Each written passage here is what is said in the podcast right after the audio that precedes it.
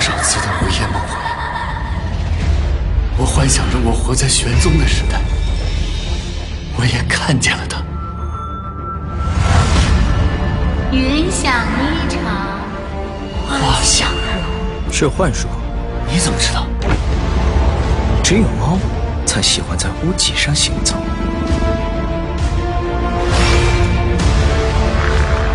你用幻术让我们看到的是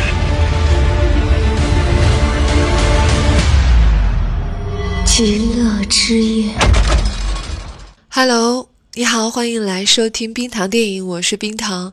上周末呢，我观看了《妖猫传》这部电影，呃，其实当时我已经有自己的评判在心里面了，但是呢，我觉得我还想知道更多关于这部电影的原著。编导二人，呃，就是陈凯歌导演还有编剧，他们是如何在这个原著当中进行取舍的？所以呢，我又把上半年看了一半的这个原著《沙门空海》《大唐鬼宴》的后一半，又把它全部看了。所以今天才来跟大家说一下我的观感。同时呢，也希望大家关注我们的微信公号“冰糖电影”，里面还会有一些电影之外的音频为你们奉上。下面我们就来说一下电影。一部电影如果有原著的话，那么编导他们如何去改编，怎么样去取舍，是最能够反映一部电影他自己的价值观、他的立论点的。比如说，在《妖猫传》当中删去了，首先由于篇幅所限啊，电影不可能拍完一整部那么长的长篇小说，肯定要删掉很多的东西。除此以外呢？他们还删掉了一些经常被其他的电影拿来做噱头、做卖点这样的一些东西，比如说武打戏，在原著当中是有武打戏的，然后还有一个特别孔武有力的配角啊，这些被去掉了。还有盗墓戏，在主人公们赶到呃杨贵妃的墓的时候呢，那一段是有波折的，然后有一些惊险的情节，这些也完全被去掉了。那么在原著当中，嗯，除了黑猫这样一个发生异象的，还另外有一段在棉花田里面的故事，这里面完全没有提及了。那么作为一个日本人呢，实际上，你从原著这个名字《沙门空海》当中就能听出来，其实主人公第一男主人公只有一个，是空海。那么这个如果作为一部中国电影的话，当然是不够的。在原著当中出现的一些主要的唐朝人物呢，有白居易，还有柳宗元、韩愈等等都有出场。他们选择了，那么编导他们选择了一个，嗯、最为重要的人物白居易，成为了和空海并驾齐驱的这样一个双男主的结构，就是两个发生异象的支线，并为了《妖猫传》这一条主线。定名为《妖猫传》的，这样就砍去了很多枝枝蔓蔓，嗯，不能集中的情节聚拢在了一起，会使这个故事的矛盾更为集中和突出。那么最大的一处改编，呃，实际上是故事的结局。原著当中，杨贵妃是没有死掉的，而且她活了很长很长时间，然后还有。这段时间当中，他和谁在一起发生的一些事情，这些都被砍掉了。我觉得砍得非常好，因为那一部分的情节已经呃比较像是怪奇物语之类的吧。你会觉得一个故事它明明已经写完了，但是还勉强的在扩展情节，然后越来越离奇。呃，砍掉的部分，我觉得确实是在这部电影当中不需要的。我们需要的不是一个。特别离奇的故事，而是要在这个故事当中去辨别人心。电影当中呢，就把这个辨别人心这个主要的矛盾呢，集中在杨玉环和李隆基的爱情之上。再说下去，好像是会要剧透吧。总之呢，我认为这些取舍做的都非常的恰当，大的方向都非常的好，特别是能够舍弃武打戏这一点，我觉得是非常难得的。这个是在票房的吸引力之下，可能很多导演都做不到的，但是陈凯歌导演他做到了。电影嘛，作为一个影像视觉化的艺术，想一想是诗词容易表现，还是武打动作容易表现呢？这个答案是显而易见的，但是他抛弃了那个容易的路，然后走了一条更为艰难的路，而且走得非常漂亮。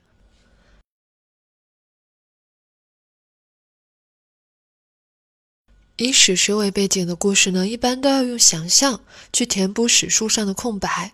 还有一些更有野心的作者呢，他们想用虚构去解释历史学家都没有办法落笔的那些悬案。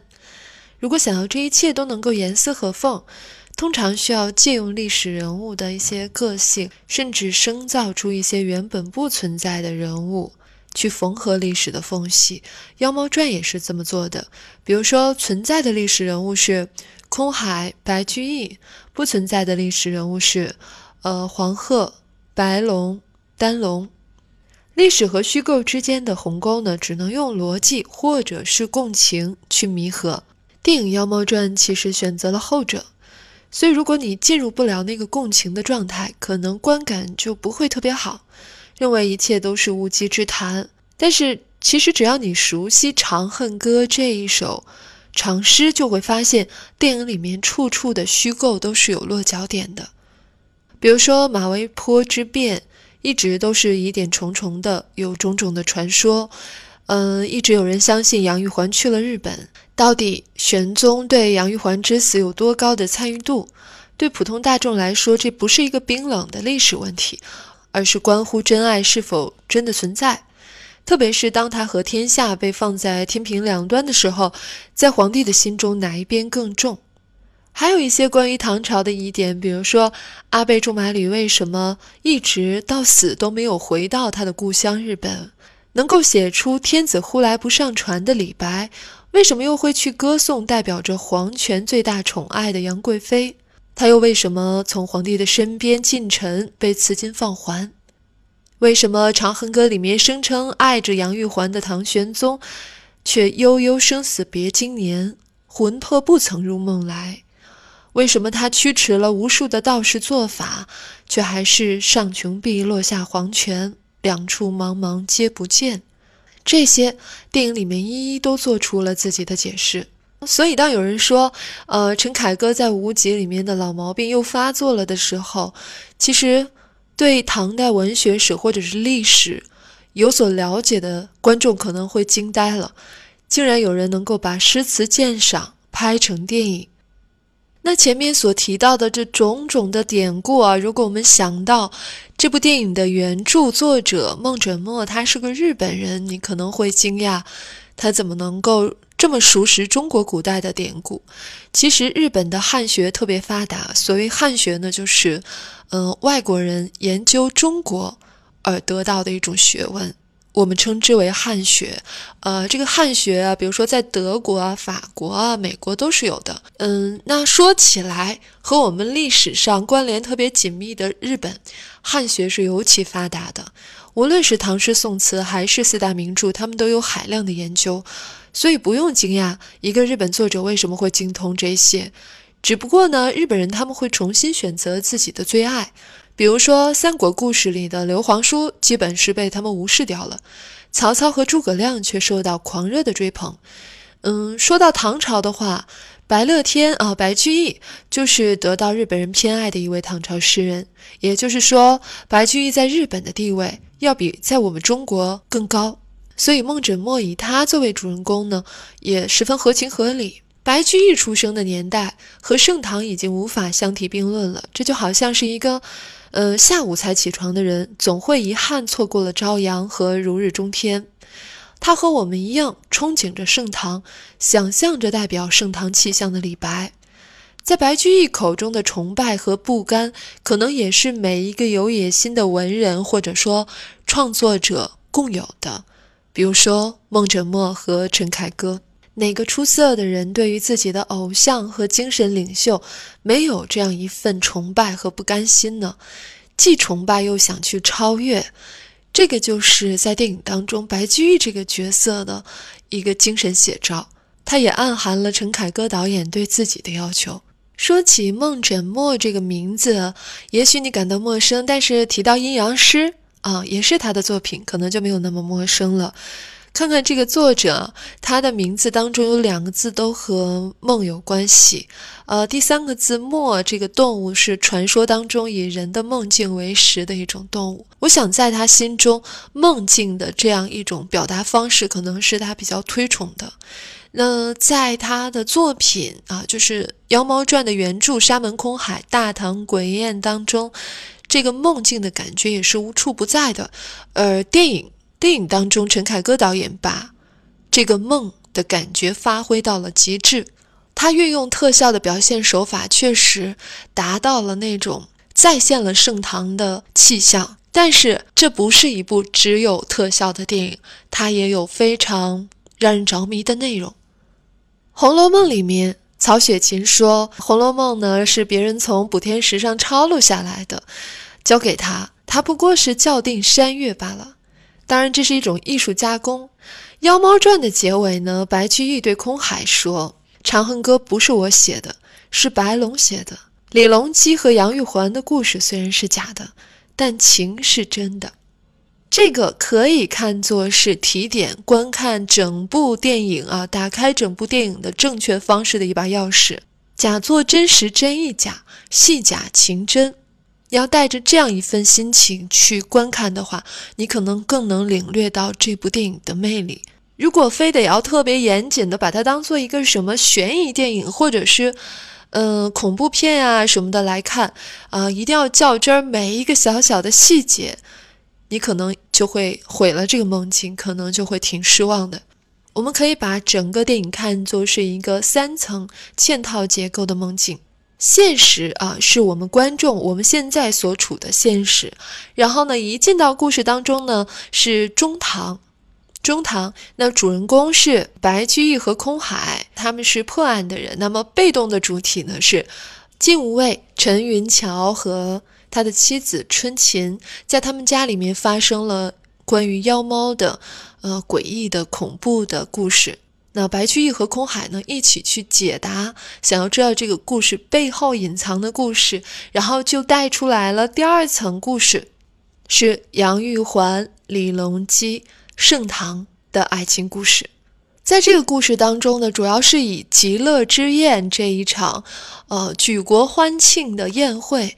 为核心的配角呢是包括嗯阿部仲麻吕啊是由阿部宽扮演的，然后配角是嗯飞鹤少年，然后嗯黑猫等等。但是最后我们知道这一层盛唐的梦幻般的这样一个故事只是表象，并不是真实的。他还要告诉我们杨玉环之死。背后所隐藏的秘密，那是第三层的梦境，是一个真相。主角呢又改变了，变成了，嗯，飞鹤少年两个少年，嗯，丹龙和白龙，还有黑猫，他们变成了主角。那这个梦境或者这个故事结构当中，每一部分的主角都在变换，这个可能是很多观众不太适应的。然后伴随着主角的变换呢，呃，大家可能会感觉到故事越来越虚化起来了，每递进一层就越来越像是一场梦，而且导演把它处理的就是。一层一层当中没有那么明显的界限，它只是突然把你裹挟进去而已。比如说，从中唐到盛唐这一段是用什么带入的呢？是由阿部仲麻吕留下的一封，原著当中是一封信啊，这里处理成是一本他的笔记。白居易和空海读着这个笔记，然后就进入到了嗯，以阿部仲麻吕的视角为观看点的盛唐的这个故事当中。我为什么要把它分成为三层来进行解释呢？就是因为每递进一层的时候，不仅主人公改变了，观看故事的视角也改变了。那我们从现实到中唐的时候，我们是以自己的视角，我们在观看着空海和白居易、陈云桥和春琴的故事。然后等到下一层的时候呢，视角就变成了阿倍仲麻吕的视角。然后等到第三层的时候，当故事的一切真相都揭开了以后呢？呃，然后空海和白居易他们又见到了当时的当事人，那么这个故事又从最底层的梦境回到了中唐，这个就是《妖猫传》这部电影叙事的高超之处。下面呢，我会来具体说一下每一层的故事当中那些值得你去用心观看的点。下面呢是完全剧透的环节了，如果还没有看的话，请不要听了啊，走进电影院，好好的去欣赏这一场视觉和心灵的盛宴。接下来我要说一下，在第一层故事里面，中堂呢是带着创作《长恨歌》执念的白居易，和带着追寻无上秘执念的空海。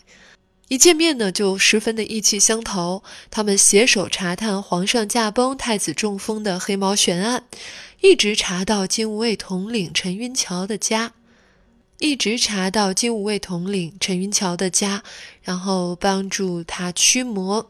这里面有一个很有意思的小动作、小情节啊，就是，呃，春琴被黑猫妖给控制住了以后呢，她向。在二楼，她向丈夫呼救的时候啊，丈夫从楼下匆匆地跑到他们家那大门，结果呢，他没有冲到楼里面去救自己的妻子，而是着急忙慌地把大门一关，而且还上锁，还缠了好多道啊！我想大家看的时候，在那个地方都会有一个这个预想的反差啊，他怎么会这么做呢？没有去救自己的妻子，这一段你可以看作是对第二层故事的一个。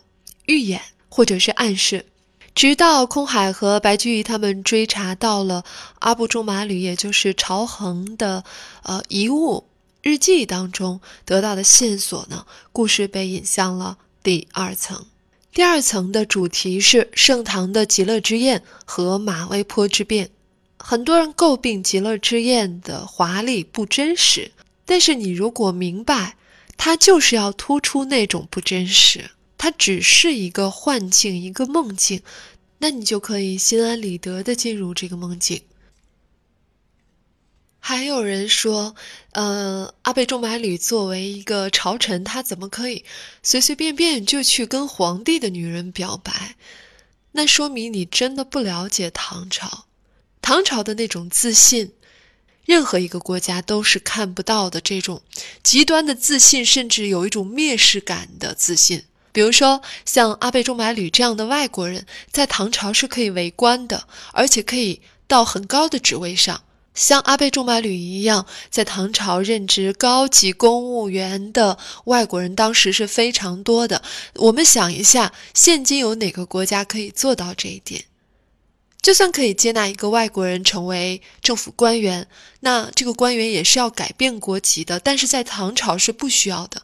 这是一种怎样？开放包容的心态，所以去表个白怎么样了？这种事在欧洲的历史当中不也是经常发生的吗？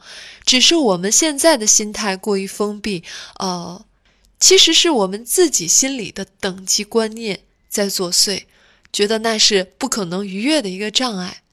说到这个，也就不难理解为什么，呃，唐玄宗他明明知道。但还是把头发打散了击鼓和他表演，因为在皇帝的心中呢，他是天可汗这个称呼是唐朝所特有的。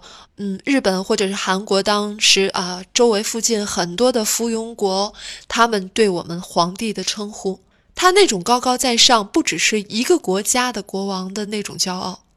虽然后来盛唐在安史之乱之后衰落了，但他曾经的辉煌。是不可能被抹杀的。我们现在还不能完全去领略，会觉得那就是一个美梦，太不真实了。但它却是存在过的。再来说盛唐这一层故事当中，让人非常难受的马嵬坡之变的真相，这里我就忍不住要说，扮演杨贵妃的女演员张蓉蓉，她在这部戏当中的表现真的。超乎我的预想。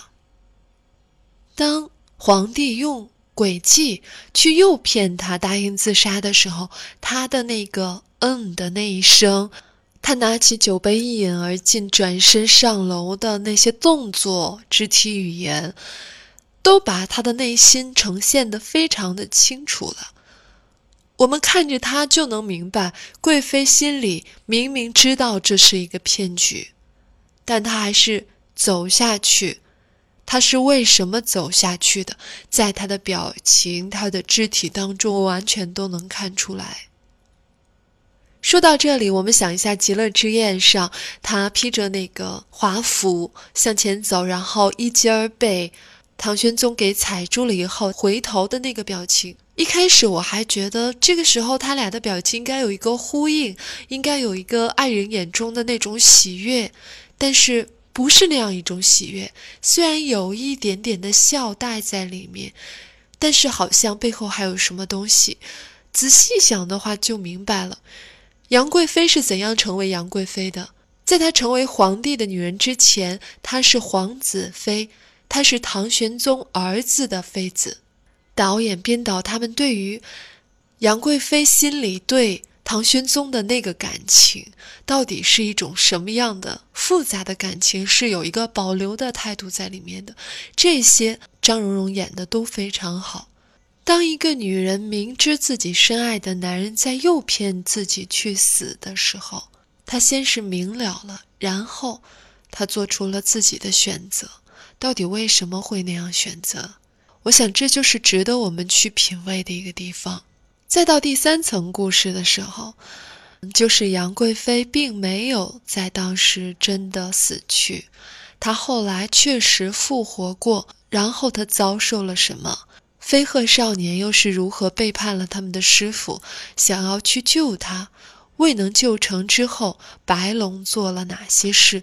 我觉得这个故事可以单独起一个名字，就叫“油腻大叔死开，少年之爱登场”。其实整个故事里面所有的男演员都可以分为两种，就是上了年纪的大叔、中年男子和少年。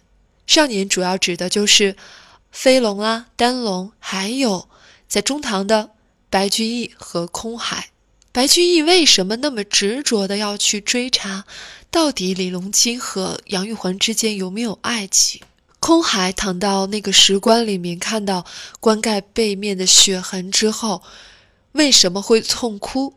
白龙为什么会为一段从没有真正开始的爱情奉献了自己的一生？而丹龙又为什么？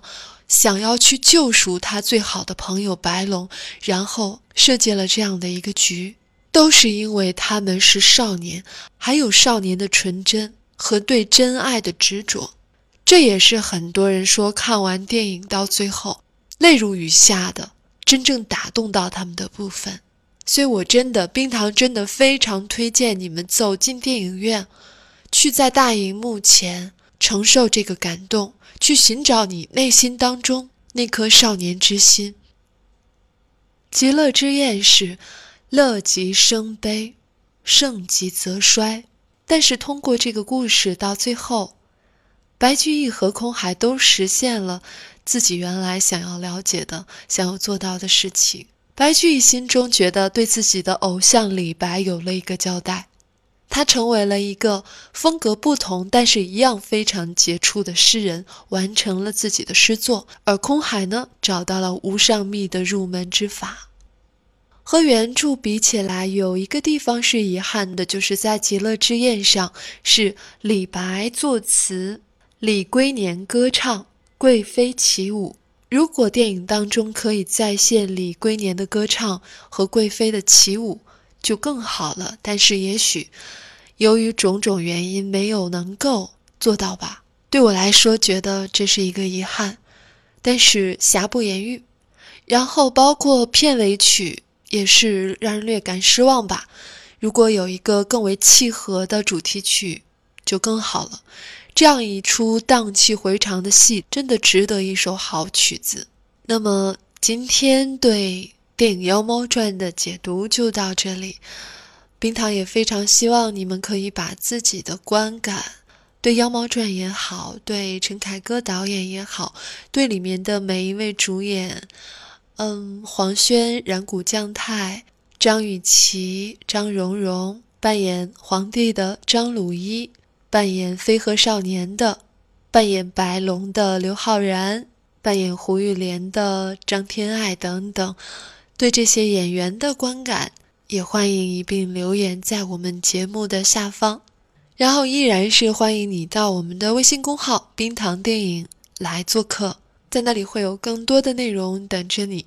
那今天的节目就到这里，希望你下期还会来。我是冰糖，下期再见。从宫里到胡玉楼，妖猫一路都在隐隐寻找贵妃死亡的真相。为什么偏偏是我？因为三十年过去，仍然心系贵妃的只有你。我是为他不平，大唐陨落不是他的错，所以我要做一件连李隆基都做不到的事，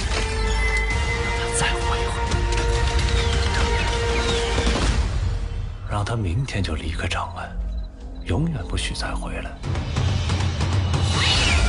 没有人愿意背负杀死贵妃的罪名，连皇帝也不愿意。是谁打开了石门？